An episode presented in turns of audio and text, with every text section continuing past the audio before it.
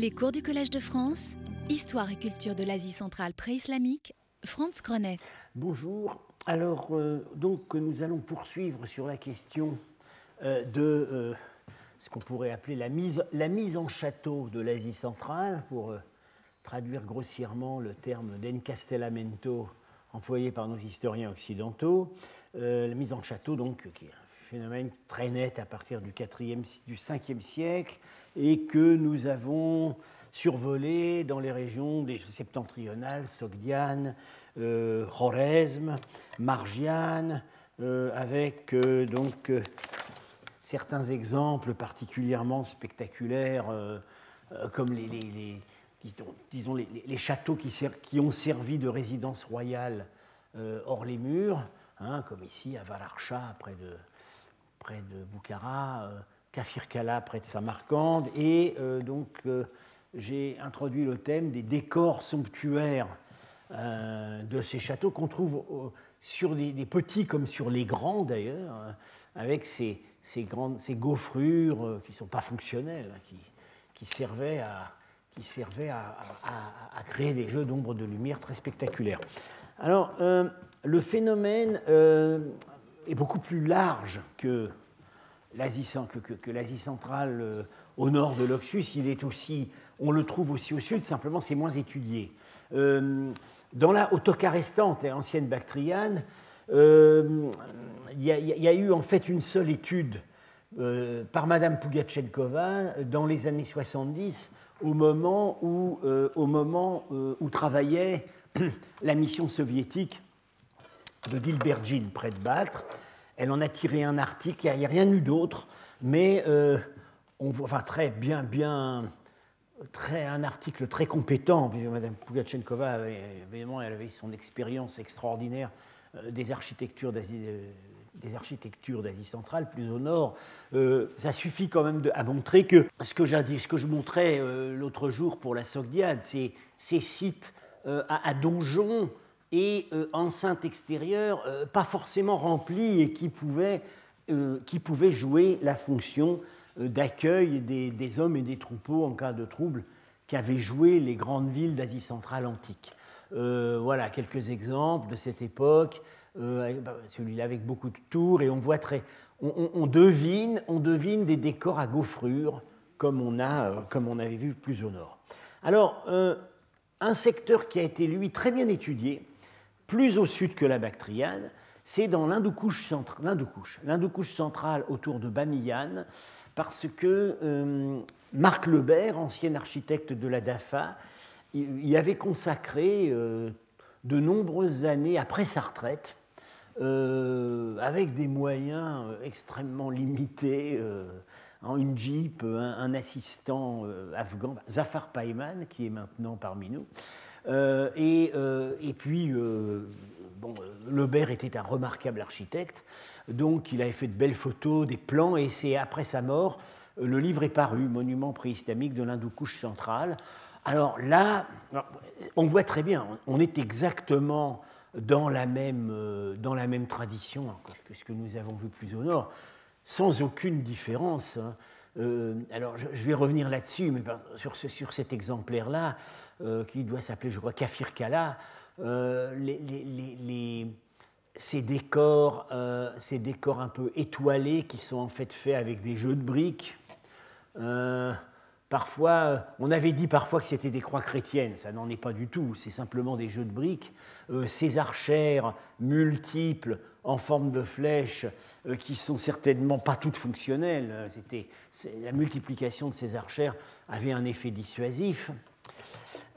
Alors bon, on, a, on retrouve toujours on retrouve le même problème euh, que partout pour ces châteaux, c'est qu'on a très très peu d'indices de datation.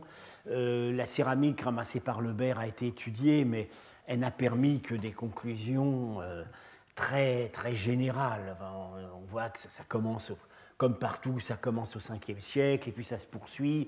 Et en plus, dans l'Indo-Couche centrale, les, les, châteaux continuent à être construits et entretenus très avant dans l'époque islamique, contrairement à ce qui est le cas, contrairement à ce qui est le cas ailleurs, parce que ces, vallées, ces vallées de centrales de l'Indo-Couche ont été l'assise de, de, de, construction politique importante à partir du XIe siècle. C'est le point de départ des royaumes des Gaznévides, des Gorides, et euh, évidemment, ça supposait une, mise en défense, une mise en défense du pays. Euh, alors, euh, on a quand même, pour les châteaux de l'Indo-Couche, on a un, élément de datation qu'on a beaucoup plus rarement ailleurs. Ce sont les décors intérieurs, parce que on, a un point de comparaison, c'est tout simplement les décors intérieurs des grottes de Bamiyan. Et il suffit de regarder évidemment, c'était les mêmes équipes de maçons qui travaillaient pour les euh, monastères bouddhiques et pour les châtelains. Des, vallées, euh, alors voilà, donc dans un château, euh, un, exemple donc de, de, trompe, donc trompe d'angle dans une pièce voûtée sous coupole. Alors ça, c'est de l'architecture fonctionnelle, c'est pas de l'architecture illusionniste, mais c'est particulièrement soigné, élégant, vous voyez, avec les briques en saillie, euh, dont la pointe sort. Euh, ici, un décor de, pilastres, ou plutôt de faux pilastres, euh, qui n'a pas du tout, du tout de, fonction structurelle. Et à Bamiyan, voilà, c'est dans la le donne, donne les points de comparaison. On a dans les grottes exactement les mêmes types de, décors. Donc on voit très bien que euh, c'était les mêmes équipes qui travaillaient. Alors ceci dit, comme, comme la datation des grottes de Bamiyan n'est pas non plus toujours euh, une tâche aisée, ben, on, date par les peintures et éventuellement quelques inscriptions qu'on trouve avec les peintures, mais ces peintures ne sont pas forcément contemporaines de l'aménagement des grottes, ça peut être des réflexions. Voilà. Mais alors, il y a euh, ce, sur quoi je voudrais insister, c'est que euh, tout ça, ce monde des châteaux, depuis le Choresme, la Sogdiane jusqu'à l'Hindoukouche, c'est le même monde. Euh, ce, sont, les mêmes châteaux, jusque dans des détails de, la forme des la forme des voûtes, les voûtes paraboliques dans les couloirs, les techniques de construction, les décors. on a, c'est un seul et même monde aristocratique et un seul et même monde, euh, je dirais, artisanal au service des aristocraties émergentes. Euh, on, est, euh, on, est à peu près persuadé qu'il y avait des équipes spécialisées d'architectes militaires et de maçons itinérants. pas, c'est pas les, l'environnement humain de ces châteaux, assez souvent, ce sont de misérables vallées, de misérables villages. On les a construits parce que l'endroit avait un intérêt stratégique. Ça n'est pas ces petites communautés qui pouvaient nourrir en, leur sein euh, des, architectes et des décorateurs de ce niveau. Donc évidemment, il y avait des itinérants. Je vais revenir là-dessus. Et puis ce qui était également itinérant, euh, euh, c'était parfois les commanditaires. on a des, par des exemples individuels, on voit qu'il y a eu effectivement. Euh, les carrières aristocratiques pouvaient parfois euh, amener de grands déplacements, euh, surtout dans, ces époques troublées, hein, surtout en fait après la conquête islamique. On a des exemples précis de, seigneurs qui avaient, commencé, qui avaient commencé du côté de Samarcande et qu'on retrouve après dans l'Hindoukouche. Bon, ce sont ce sont des cas individuels qu'on voit au hasard des sources. Euh, on a dans les archives bactriennes de Raube, c'est-à-dire tout à côté d'ici, puisque c'est la, petite vallée de Raube, c'est juste au nord de, Bamiyan, euh, ces archives euh, nomment des individus qui ont des noms sogdiens, et parfois ils sont nommément désignés comme sogdiens. Donc on voit qu'il y a... c'est un monde qui bouge, euh, et, donc les commanditaires bougent et euh, les, constructeurs bougent. Alors, euh, on a, pour les décors extérieurs, on a, évidemment donc ce qui, est, ce qui est bien préservé aujourd'hui, mais on a un certain nombre de documents iconographiques, très peu, mais quand même assez précis, qui permettent vraiment de bien se figurer à quoi ça ressemblait. Alors, le, document le plus spectaculaire, c'est un plat qui est au musée de l'Ermitage, le plat dit Danikovka, trouvé dans l'Oural au 19e siècle, je crois. Euh, non, alors oui, il a été trouvé dans l'Oural, mais euh, Marchak a pu établir où il avait été fabriqué. Il a été fabriqué dans l'actuel Kirghizistan, le pays qu'on appelait autrefois le Semiretché, et il a été fabriqué dans une communauté chrétienne. Parce que ce qui est représenté ici, c'est la prise de Jéricho. Euh, c'est la prise de Jéricho, mais avec un décor architectural et des équipements militaires qui sont complètement centra-asiatiques, qui qui appartiennent précisément au 8e siècle. Et après, il y a eu une mise à jour des équipements militaires par euh, surmoulage du prototype. c'est une histoire très compliquée. Ce plat est en fait une deuxième génération. Euh, c'est déjà une copie remaniée avec des actualisations du 9e, 10e siècle. Alors, les, épisodes de la prise de Jéricho, on les reconnaît. Vous avez ici la procession de l'arche avec les sept trompettes. Hein. Ici, apparaissant à la fenêtre, vous avez la prostituée Rahab euh, euh, qui, appelle les Hébreux à entrer. Et là-haut, le personnage qui fait un signe, c'est Josué, qui arrête la course du soleil et de la lune, comme il est dit, dans le livre des juges. Et il... Excusez-moi, je vois que... D'être en panne. Ah non, c'est bon. Josué porte une hache qu'il n'a pas dans la Bible. C'est la hache, instrument de symbole de commandement des souverains sogdiens. Alors, euh, ce qui est euh, assez curieux sur ce plat, c'est que, euh, en fait, et qui a pendant longtemps empêché d'identifier vraiment la scène, c'est que normalement la procession de l'arche, elle a lieu autour des murailles de Jéricho. Et là, on est à l'intérieur. Et en fait, la composition a été réinterprétée, je dirais télescopée, et, on a regroupé plusieurs scènes dans une seule scène où euh, on a fait apparaître ce qui est en fait des épisodes successifs autour des mêmes murailles de Jéricho comme quelque chose qui se déroulerait dans une double enceinte une enceinte extérieure et, euh, une enceinte, et un donjon central tels qu'étaient effectivement les donjons d'Asie centrale à l'époque.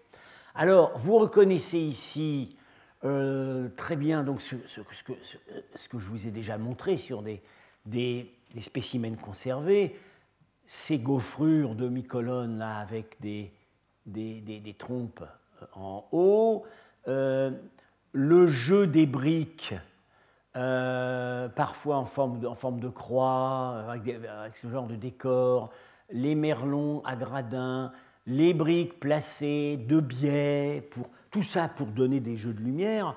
Euh, euh, alors, euh, des éléments qui ne sont plus conservés dans les monuments que nous avons, mais qui avaient, dont on voit qui, qui, avaient existé, c'est-à-dire des encorbellements en bois.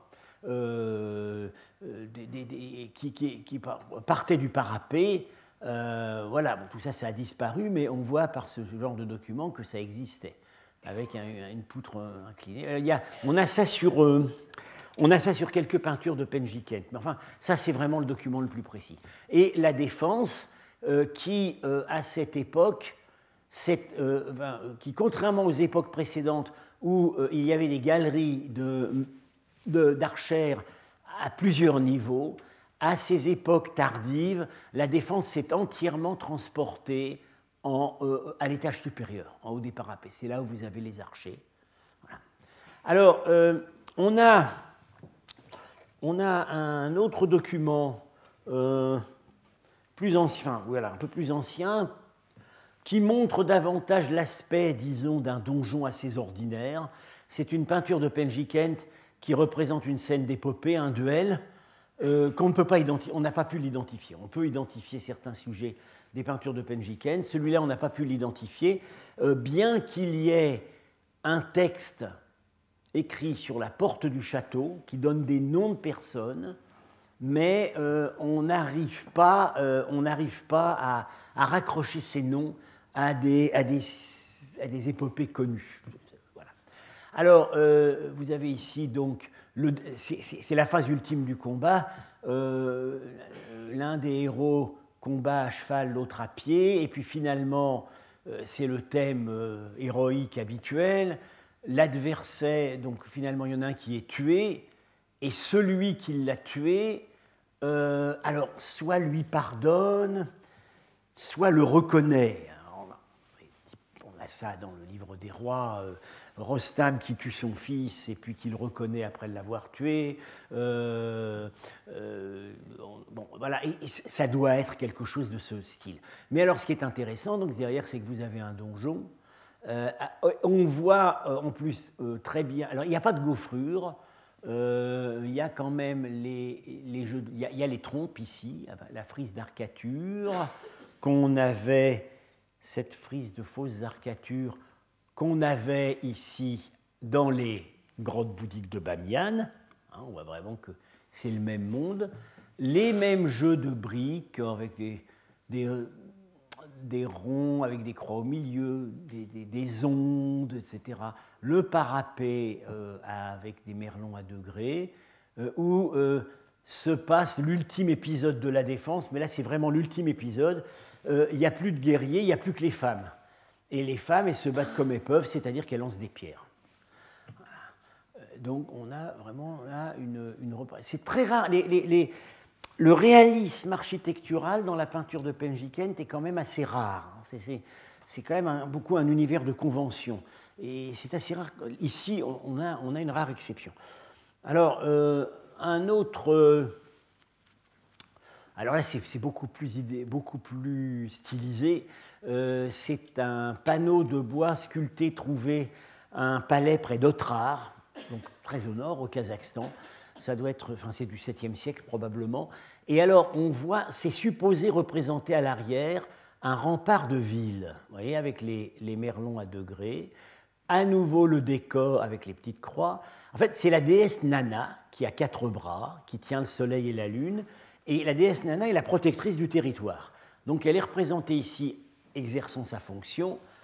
Euh, et on a là, c'est assez, c'est du dessin de planches de bois calcinées. Alors, c'est évidemment euh, assez déformé, mais on voit ici un, archer et un autre. Hein. C'est la défense qui a lieu en haut des parapets. Et euh, voilà, donc ici, à l'arrière, soit un rempart de ville, soit un château. Alors, on aurait pu, si cette trouvaille avait été faite quelques décennies plus tôt, on n'aurait sans doute pas hésité à interpréter les croix comme chrétiennes et à chercher un symbolisme chrétien ici. Il n'y est pas. C'est le décor, c'est l'animation des murs par des jeux de briques.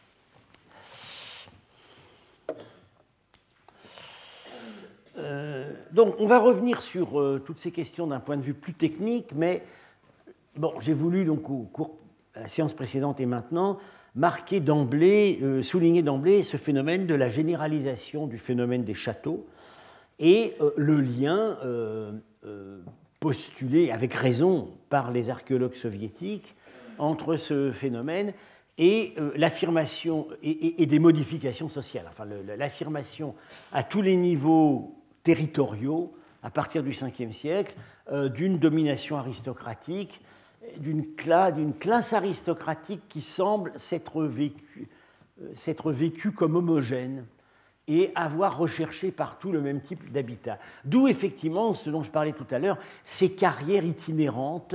Euh, donc un chef, un chef de guerre centra-asiatique euh, à qui il reste quelques compagnons, il va toujours trouver à s'employer. Voilà, parce qu'il a des compétences. Il va, il va, il va garder son rang social même dans l'exil. Et on voit ça, on voit ça très bien avec certains récits, ce qu'on avait vu au début, le, récit des fondations de villes en Chine euh, au, 7e siècle, où euh, un aristocrate chassé de Samarcande, qui vient avec des compagnons, euh, retrouve tout de suite son statut de chef de village, et, les Chinois lui permettent de fonder des villes fortifiées, parce qu'il sait faire. Alors, il faut quand même signaler qu'il y a eu des bémols sur le schéma de la, crise de la société esclavagiste antique euh, et la transition vers la période féodale. Bon, ce, schéma s'imposait tout à fait jusque dans les années 60 euh, et euh, il est très très bien développé dans un livre tout à fait classique et qui reste très utile, paru dans les années 70, un livre en russe jamais traduit, c'est dommage, il aurait mérité de l'être, le livre de Belenitsky, Bentovitch et Bolchakov, La ville du Haut Moyen Âge en Asie centrale, un livre qui reste fondamental. Alors, euh, il y a eu quand même quelques voix un peu discordantes. Hum, euh, un archéologue soviétique, Kochelenko, et un autre, Dveladze, dont j'ai déjà parlé, dans des articles, disons, euh, à sujet régional, Kochelenko avait fait un article sur des, fortifications en Margiane et, et Parthienne. Dveladze, c'est à propos de la Bactriane. ils ont essayé de montrer que le schéma de, l'idée du remplacement d'un habitat fortifié urbain par un habitat fortifié château était un petit peu schématique et qu'en fait il y avait, on avait, avait toujours coexisté, y compris à la période antique, des villes autodéfendues et des forteresses dites gouvernementales, donc défendues par des professionnels. Bon, là, je pense qu'on peut ne pas être complètement d'accord parce que euh, euh, je pense que les villes royales, les villes royales de l'Asie centrale euh, hellénistique n'étaient pas défendues que par leurs citoyens, si tant est qu'on peut parler de citoyens. il, y avait, il, y avait, évidemment des garnisons royales. Donc, selon Kochelenko, ce qui aurait changé en fait au 4e, 5e siècle, c'est qu'on serait pas, il y aurait eu, bon, voilà, il y aurait un changement d'équilibre. Les forteresses les, forteresses auraient, se seraient imposées, mais il y aurait toujours eu en fait coexistence des deux types. Euh, Henri-Paul Francfort, dans un livre, dans son livre sur les fortifications d'Asie centrale, paru en 79, c'est en fait un remaniement abrégé de sa thèse qu'il avait soutenue trois ans avant. Euh, euh, alors lui, il, il s'érige en faux contre les schémas de reconstruction sociale de type Tolstov. Euh, il affirme un scepticisme quant à la possibilité de tirer de l'étude des fortifications des conclusions quant à la structure sociale. En revanche, pense-t-il, on peut tirer beaucoup euh, sur euh, l'évolution des techniques de siège qui est en elle-même porteuse d'informations sociales. Alors, il, a fait des schémas, son livre de 79 est très formalisé, et euh, il a fait des schémas euh, intéressants, justement pour essayer de visualiser. Euh, ce livre avait beaucoup été écrit sous l'influence des, des, thèses de Jean-Claude Gardin, qui à l'époque militait pour le développement d'une formalisation dans les raisonnements archéologiques. Alors voilà, à la période antique, on a donc alors voilà, le, le plan et la coupe, euh, avec, les, fossés en a avancé, euh, le, petit, le mur avancé, on a un schéma voilà, d'attaque frontale par des armées qui sont équipées de machines de siège. Et le but de l'attaque frontale, l'attaque frontale va viser le bas du rempart, et le but, c'est de faire tomber la muraille avec des machines de siège. Et puis, euh, quand on avance dans les siècles, le schéma devient différent. Euh, c'est-à-dire que la défense, l'attaque frontale n'est plus, n'est plus la seule attaque.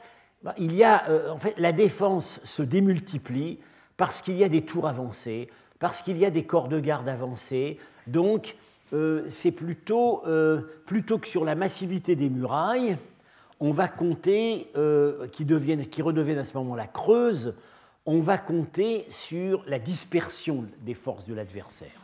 Et donc, voilà, euh, en coupe, euh, euh, à la période antique, les flèches partent du parapet. alors, plus tard, ça, part de, ça part de plusieurs niveaux. Mais bon, et après, et après, en fait, on a un retour, on a un retour à la défense qui se fait depuis l'étage supérieur, parce que, notamment à partir de la conquête arabe, la machine de siège qui avait disparu de l'Asie centrale après la période hellénistique, fait sa réapparition.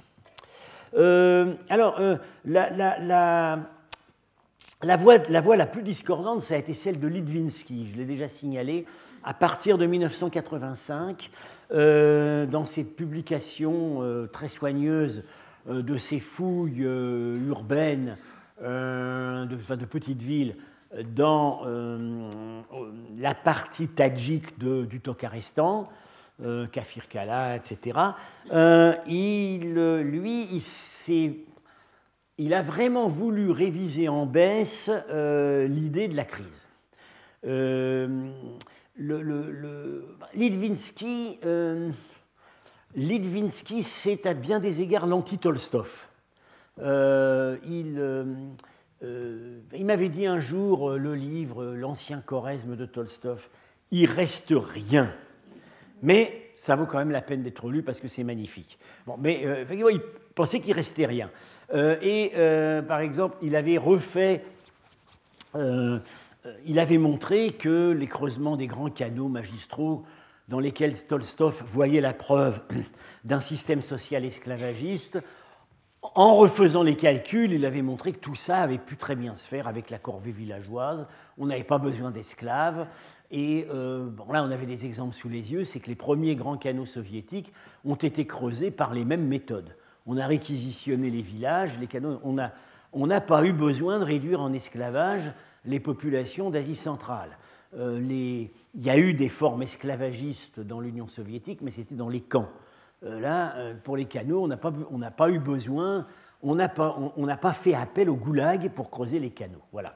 Alors, Litvinsky ne croyait pas, ou pas beaucoup, à l'idée de la crise, parce que sur les, sites où il travaillait, euh, il y avait, on n'observait pas manifestement de crise, et il y a des exemples, de, pas très nombreux, mais enfin, on a des exemples de villes moyennes qu'on voit à l'époque Kushan et qui continuent leur carrière au Moyen Âge, voilà, sans qu'il y ait eu d'interruption.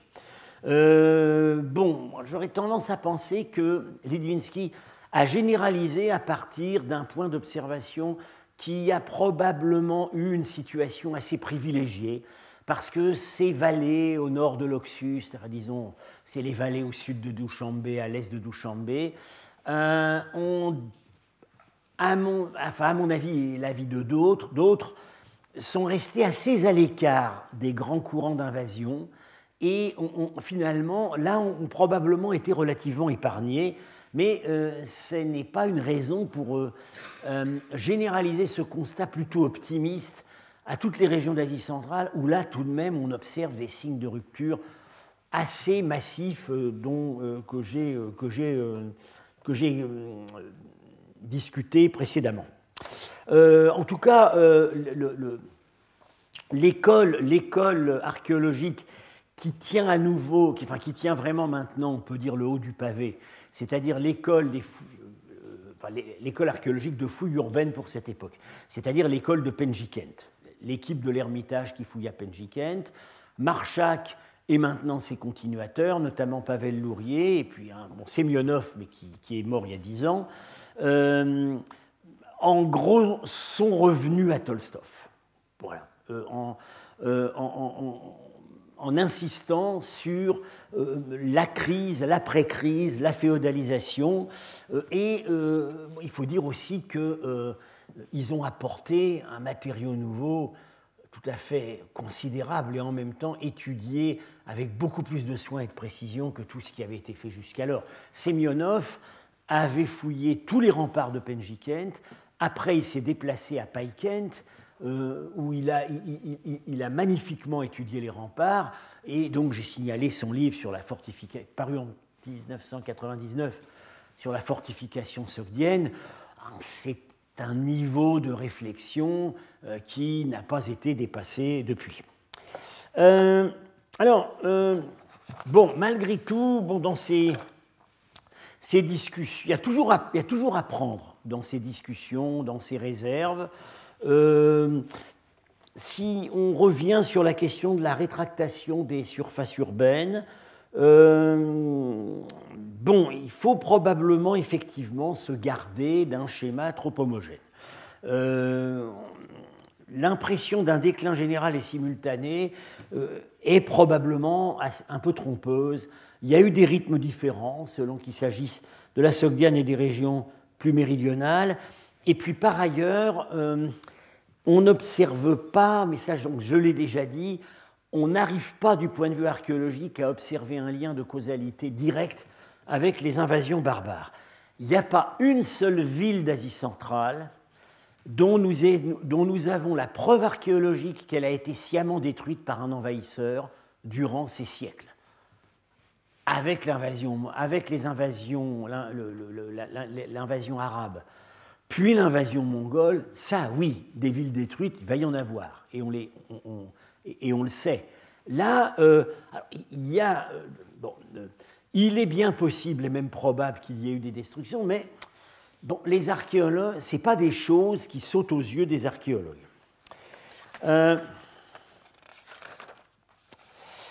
bon, en Sogdiane, la déprise urbaine est absolument incontestable, euh, mais euh, bon, comme je ça avait probablement commencé dès avant les invasions. Comme je l'ai dit, on a l'impression qu'à Samarcande, à partir du deuxième siècle après Jésus-Christ, euh, peut-être même un peu avant, ça va. Enfin, le, c'est pas la grande forme. Pas la grande forme. Le niveau artisanal, le niveau artistique semble quand même beaucoup chuter, et puis il est évident que la ville se, se, rétracte. Pour toute la Sogdiane, on n'a pratiquement aucune.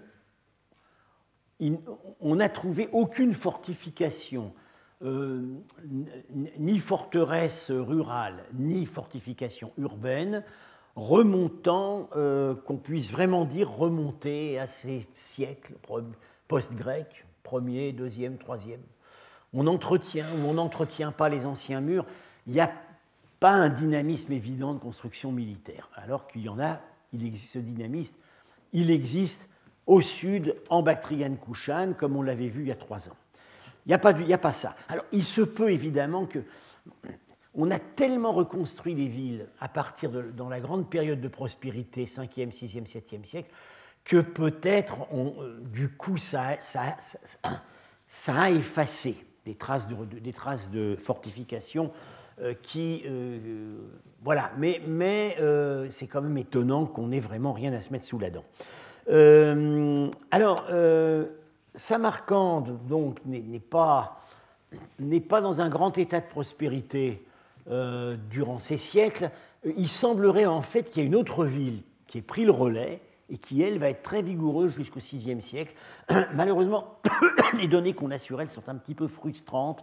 C'est très incomplètement publié, il resterait beaucoup de choses à, fouiller.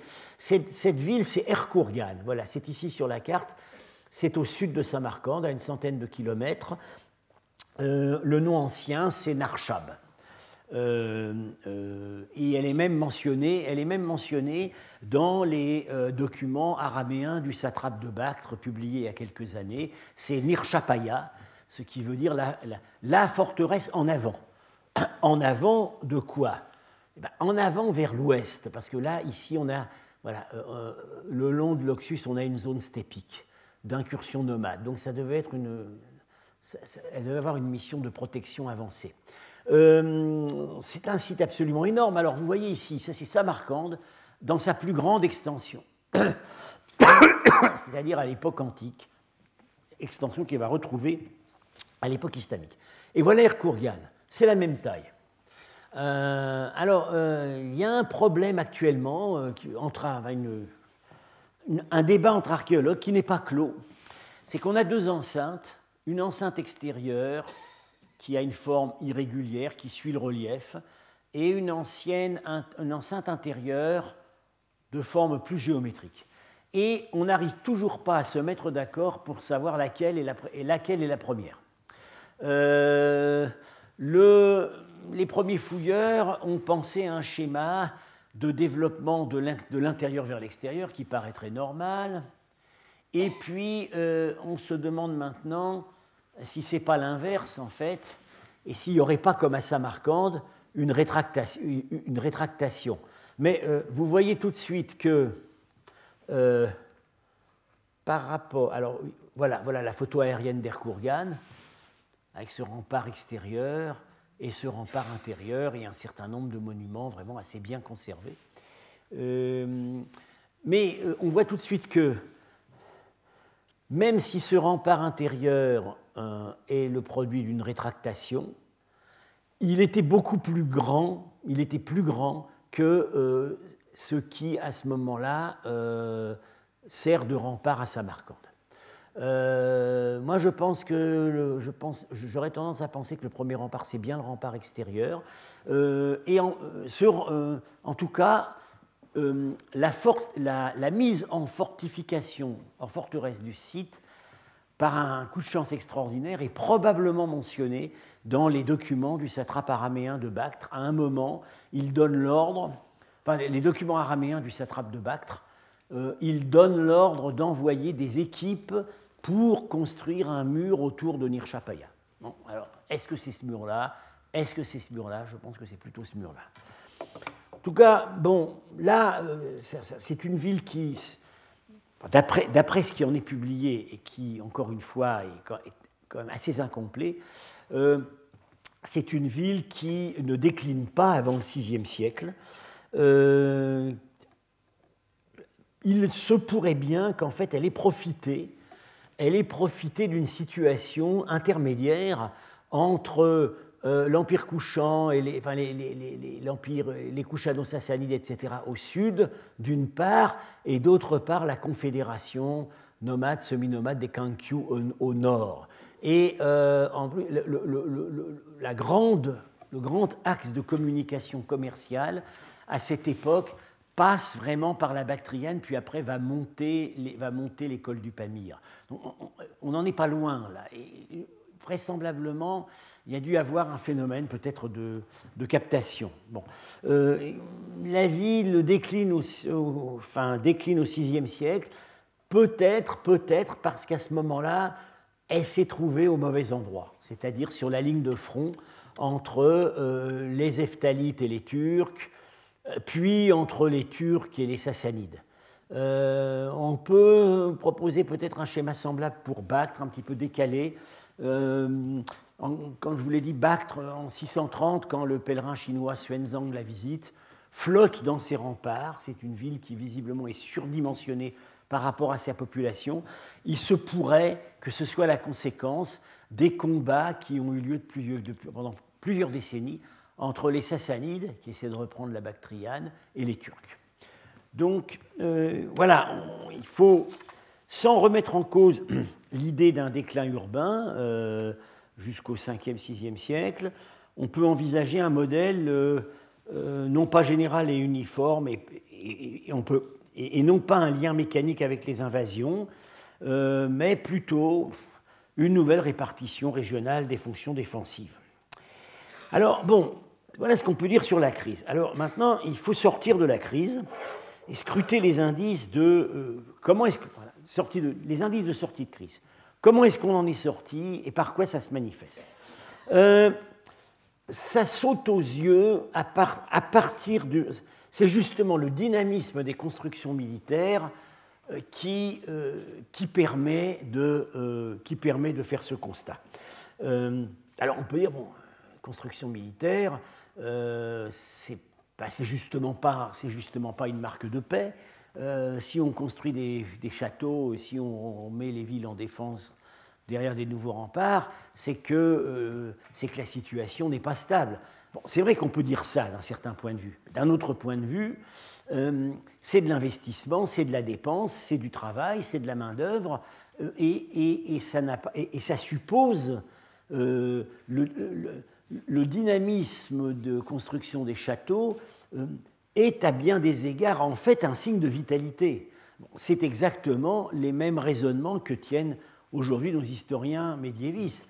Euh, si les châteaux se multiplient, si l'Occident se hérisse de châteaux euh, à partir, disons, de la fin du Xe siècle et XIe siècle, eh bien, on pourrait dire, c'est tant mieux, c'est tant mieux. Ça veut dire que ça veut dire que le, il y a de la commande, il y a de la commande, il y a de la main-d'œuvre, le pays n'est pas dépeuplé, voilà.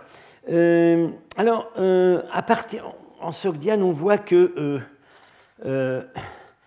les, les, choses comme semblent bien se réorganiser à partir déjà du IVe siècle. Et alors là, on est frustré par la difficulté, par l'impossibilité d'avoir des dates plus précises qui, pourraient permettre de proposer un modèle de causalité historique. IVe siècle, milieu du IVe siècle, c'est le moment où arrivent les premières invasions barbares, les Chionites. Alors, est-ce que ces châteaux sont un réflexe de, une mesure de défense prise en prenant conscience d'un danger barbare possible, ou bien est-ce que c'est la conséquence, est-ce que c'est les barbares qui sont arrivés, qui ont pris les places libres et euh, qui, se sont, euh, qui se sont établis des demeures fortifiées. Là, on n'a pas la réponse. Mais bon, on voit un certain nombre, nombre d'initiatives.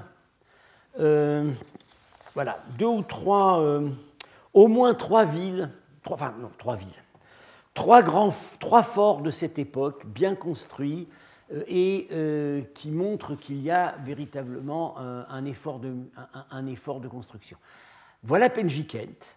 Alors, au IVe siècle, rien de tout ça n'existe. Peut-être, peut-être le donjon, la ville basse n'existe pas. Ce qui existe, c'est ça. C'est-à-dire qu'on a une enceinte de 90 mètres de côté, un hectare, ici, euh, qui s'établit, et qui s'établit pas n'importe où, c'est juste à côté de la seule source d'eau pérenne qu'il y ait sur le site, Kainar. Et euh, alors peut-être cette enceinte était elle-même appuyée sur euh, une forteresse plus haute à l'endroit où plus tard va s'élever le donjon. En tout cas, euh, on a ça.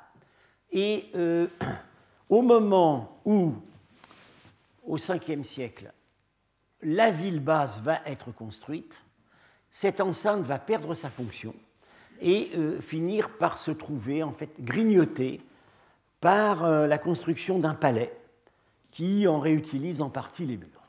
Donc on a ici véritablement une, initiative intéressante. Exactement pareil et même dimension à Païkent, près de Boukhara, une ville que j'ai déjà montrée. Un hectare, enceinte carrée. Euh, là, c'est, disons, le contexte est un tout petit peu différent. Euh, d'abord, il y, avait, quelque chose avant, il y avait probablement un site grec, un petit site grec, et puis, euh, on a des raisons de penser que cette enceinte est en fait une enceinte sassanide, au moment où elle a été construite. Euh, Païkent est en situation frontalière, c'est à l'ouest, au sud-ouest de Boukhara, face, face à l'Empire sassanide, et il se trouve qu'on a des monnaies de Chapour Ier dans des niveaux associés à la construction de cette enceinte. Euh, donc, l'hypothèse que font actuellement les fouilleurs, c'est que euh, ça, a commencé par être une forteresse sassanide, parce que ça n'est pas resté longtemps. Euh, autre indice accessoire, c'est que on a, on a certainement un temple à l'intérieur avec deux chambres. On, voit mal parce que c'est l'échelle est toute petite, mais c'est vraiment à deux chambres. ça ressemble vraiment à un temple du feu sassanide, beaucoup plus que tout ce qu'on a en, en puis alors, il y a un autre site près de Samarcande qui s'appelle Talibarzou, euh, où on a, on, a, on a, aussi la même impression. Euh, voilà, construction de forteresse d'un hectare. Alors, les forts de Talibarzou et de euh, Paikent deviendront plus tard les citadelles de, des, villes, des, villes, qui vont apparaître un ou deux siècles après. À Penjikent, donc je l'ai dit, c'est différent, puisque Peut-être il y avait déjà une citadelle là, mais on ne sait pas. En tout cas, ce fort en partie basse va finir par euh, perdre sa fonction militaire. Alors, pour cette même époque, 4e siècle, euh, on a d'autres euh, phénomènes, on, a d'autres témoignages en cours d'étude. ce sont vraiment des choses tout à fait d'actualité archéologique. Søren Stark est en train d'étudier au nord de l'oasis de Bukhara un réseau de petits forts qui semble avoir préexisté à l'édification du grand mur en bord de la steppe et qui remonterait à cette époque. Et puis, ma mission archéologique à Samarcande euh, a, euh, euh, enfin, on a, on a eu aussi des prédécesseurs, tout un, système de, très homogène de forts beaucoup plus petits qui ont tous le même plan. Celui-là, en fait, il est à Tashkent. Et voilà, ça c'est Jartepe, à l'est de Samarcande, et là c'est Kindikli, au nord de Samarcande. Et alors, ces petits forts qui, ont l'air de remonter aussi à cette époque, 4e siècle, euh, dans leur état primitif, vous voyez, ils sont très, très stéréotypés. Et au moins ces deux-là ont une caractéristique commune, euh, ils se trouvent euh, au point de divergence de grands canaux. Phénomène qu'avait déjà signalé Tolstov au Khorezm, j'en ai parlé la dernière fois. on passe d'un monde où les forteresses sont en lisière des oasis, dans un système de défense qui semble conçu à l'échelle de l'État, à un système où les forteresses sont à l'endroit où euh, le seigneur est là et va collecter les taxes sur les eaux. Donc, ce qui pourrait indiquer euh, une évolution vers un, régime de, privatisation, de privatisation des ressources. Alors, pour la même époque aussi, semble-t-il, euh, alors en situation, disons, en, lisière occidentale de l'oasis de Charisabs, face au front de la steppe, euh, la forteresse de Sangir Tepe, euh, qui a peut-être des modèles au Khorezm euh, et, qui remonte aussi à cette époque. Alors, à partir du 5e siècle, cette fièvre de construction militaire se confirme, elle est particulièrement étudiée en Sogdiane, mais il semble qu'à ce moment-là, on peut parler d'un phénomène assez généralisé. Et alors là, à ce moment-là, euh, euh, euh, ce dynamisme de construction prend deux aspects. généralisation et standardisation des petits châteaux, d'une part, et d'autre part, réapparition du phénomène de fondation de ville qu'on n'avait plus vu depuis l'époque antique. Alors, les petits les petits châteaux. Euh,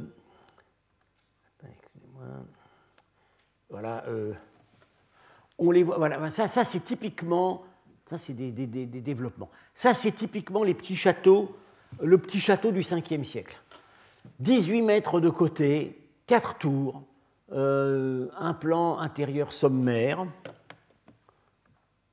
Et ça, il y en a vraiment beaucoup.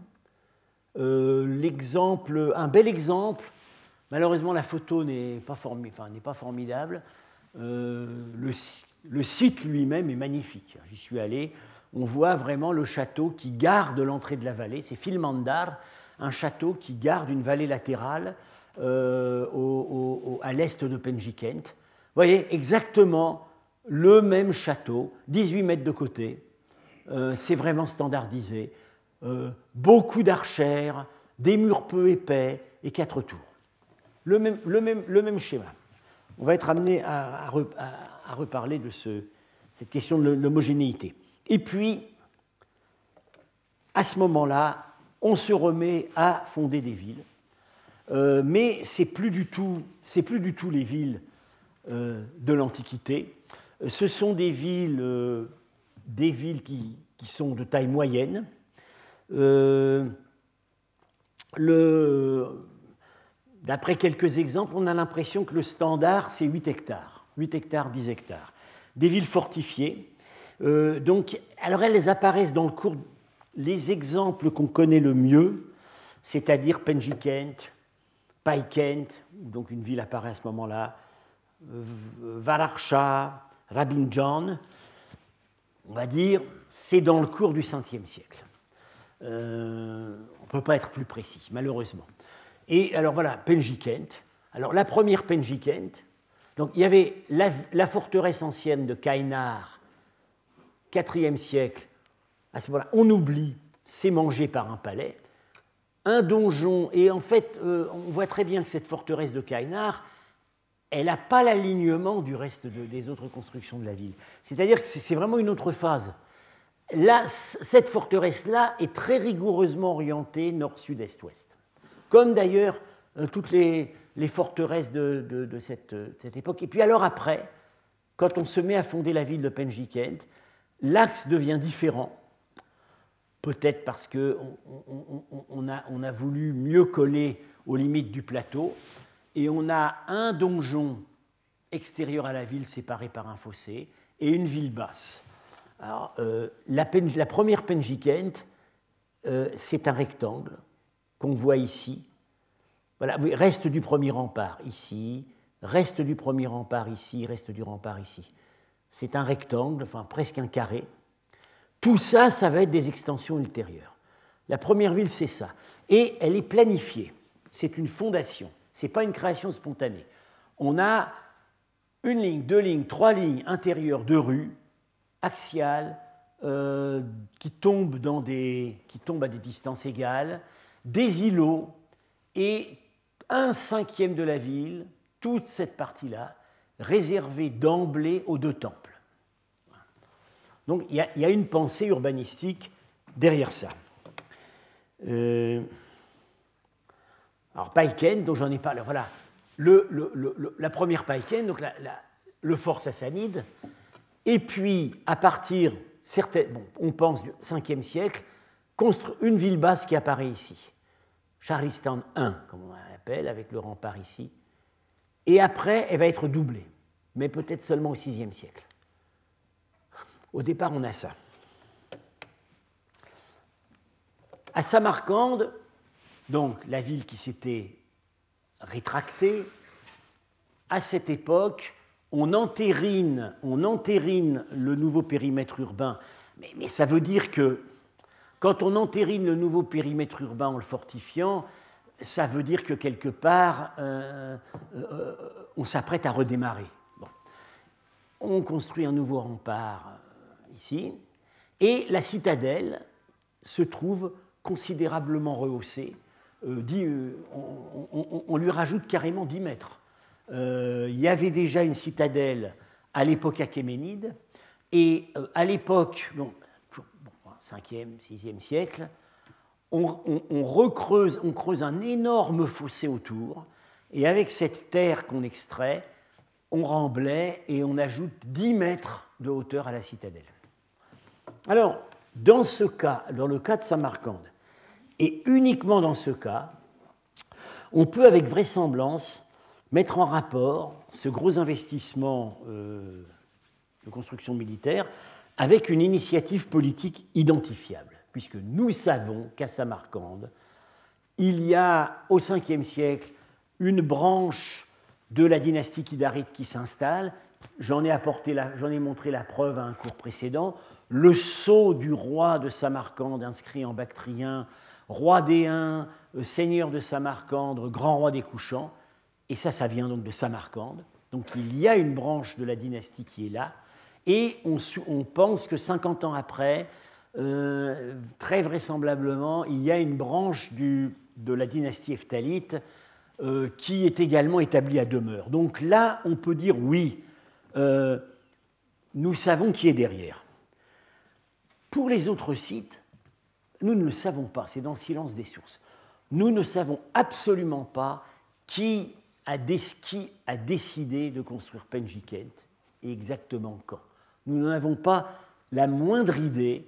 Euh, on n'a même pas à cette époque de monnaie qui nous atteste l'existence d'un roi de Penjikent. Ça ne veut pas dire qu'il n'y en avait pas, mais on n'en sait rien. Euh, Paikent, donc qui avait démarré sa carrière comme force sassanide, n'est certainement plus un force sassanide à cette époque. Euh, ça devient, c'est une, des quelques villes qui sont dans l'oasis de Boukhara, euh, c'est plutôt un fort qui défend l'oasis de Boukhara face à une menace sassanide qui persiste. Alors, il y a un facteur bon, dans tout ça. il a fallu du monde pour ramener toute cette terre. Et c'est pas seulement. Euh, la simple force, la simple réquisition n'explique probablement pas tout. Et en plus, euh, je vais revenir là-dessus, le, grand professionnalisme des plans, leur, euh, voilà, derrière tout ça, il y a un marché de la construction. S'il y a un marché de la construction, c'est qu'il y, a il y a de l'argent, il y a des finances. Et euh, c'est pas. Une idée vient tout de suite à l'esprit cet argent, d'où est-il venu? Eh ben, C'est euh, euh, la mise à la rançon de l'État sassanide, de l'Empire sassanide, par, suite à ses défaites militaires, justement face à ces peuples d'Asie centrale. On a vu déjà les Kidarites probablement percevaient un tribut, les Eftalites, on en est sûr, et on avait même vu que c'était probablement, peut-être même l'essentiel de la masse monétaire émise par l'État sassanide qui avait fini par se retrouver dans les caisses des Eftalites. Alors, à partir de là, évidemment, on va penser enrichissement de l'État, enrichissement des aristocraties, parce que ces seigneurs de châteaux, euh, ces seigneurs de châteaux, pendant les campagnes eftalites ou à l'ouest, ils ne se tournaient pas les pouces. Ils étaient, ils étaient évidemment dans les armées. Et donc, à partir du moment où ils étaient dans les armées, ils avaient part aux tribus. Euh, alors, bon, il y a un autre fait, évidemment, un autre facteur d'enrichissement auquel on pense, c'est le grand commerce qui commence vraiment, enfin, qui se développe considérablement à cette époque. Mais euh, voilà, euh, on, voit, on voit certaines conséquences effectivement de l'enrichissement par le grand commerce, mais elles sont plus tardives. Dans, euh, c'est plutôt, à mon avis, dans, dans l'exécution du décor des maisons, euh, le cadre de vie somptuaire, etc. Est-ce que c'est le grand commerce qui est derrière la construction d'un tel réseau de châteaux? Moi, je ne le pense pas. Je ne vois pas, de, je vois pas vraiment quel pourrait être le lien de causalité. Euh, dans la somptuosité des maisons de Penjiken, ça, oui, on peut penser à ce facteur commercial quoique, quoique euh, ceux des euh, propriétaires de belles maisons à Penjiken dont nous arrivons à identifier euh, l'appartenance sociale ont plutôt l'air d'être des rentiers du sol. ils ont des grands silos chez eux, on ne saisit pas clairement euh, on ne saisit pas très clairement une classe marchande à Penjiken, sauf dans des cas assez limités. Euh, donc, comme je l'ai dit, euh, ça pourrait. le fait que, à, cette époque, de l'argent est disponible pour ces constructions pourrait donc expliquer le caractère très professionnel et nullement empirique des plans et du décorum architectural. Euh, aucun, alors en fait, aucun plan n'est vraiment la réplique de l'autre. Euh, on a l'impression que le châtelain ou son supérieur choisissait sur catalogue euh, un, certain type de, un certain type de château. et puis, alors, est-ce qu'il faudrait que je remontre Filmandar? Voilà. Et, euh, disons, l'enveloppe. Et puis, euh, les espaces intérieurs, ça se répartissait euh, un, peu au petit bonheur au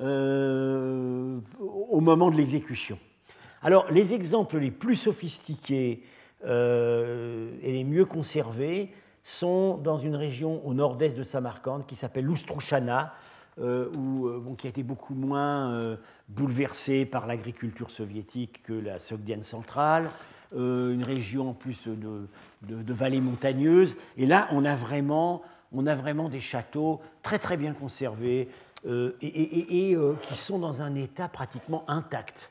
Alors voilà, Chil, voilà avec donc l'étage inférieur, le, premier noyau, l'étage inférieur, avec là un, plan assez, assez subtil, hein, des, tout un ensemble de corridors qui parcourt l'extérieur du noyau central, avec des tours elles-mêmes à couloir intérieur, un étage supérieur. Alors l'étage inférieur est l'étage de service, c'est-à-dire que ces pièces, on, va voir ça dans pratiquement tous ces châteaux, ces pièces sont adaptées au stockage. Ce sont des, des, pièces voûtées. On voit ici la restitution architecturale. Hein, tout ça en briques crues, évidemment, les voûtes parfaitement conservées. Et à l'étage, c'est pas voûté, c'est plafonné. Et euh, c'est plutôt, c'est l'étage, c'est l'étage euh, somptuaire. C'est l'étage où vit le Seigneur. Autre exemple, alors voilà, donc voilà l'état de conservation. Euh, absolument intact. Et alors, ce type de voûte parabolique très haute dans les corridors, vous avez exactement les mêmes dans les châteaux de l'Hindoukouche. C'est vraiment la même, la même, école de construction. Autre exemple, euh, c'est euh, euh Urtakurgan, dans la même, tout à, côté de Chilrujva. Alors là, vous voyez, euh, c'est un plan qui devient vraiment sophistiqué, avec une, sorte de croix de T intérieur pour les circulations. Une rampe ici, alors là on voit qu'ici on monte à l'étage. Plusieurs salons euh, avec des, des, plafonds de bois reposant sur quatre colonnes. Et on a eu assez d'éléments tombés à terre et carbonisés, donc préservés, à Chilhujva pour proposer une reconstruction de ce plafond de bois avec une, une, espèce de lanterne en haut. Euh, ces plafonds, euh, ces plafonds, on les reconnaît tout de suite, c'est les plafonds de Bamiyan. Euh, c'est les mêmes. Simplement, l'architecture interne des grottes de Bamiyan est la transposition en pierre d'une architecture de bois qui, était très répandue. Voilà. Donc, je continuerai la prochaine fois sur euh, ces questions donc de, de, euh, euh, la, mise en château de l'Asie centrale.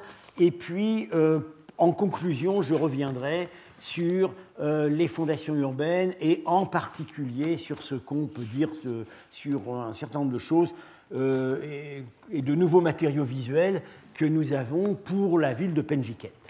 Je vous remercie. Retrouvez tous les contenus du Collège de France sur www.colège-2-france.fr.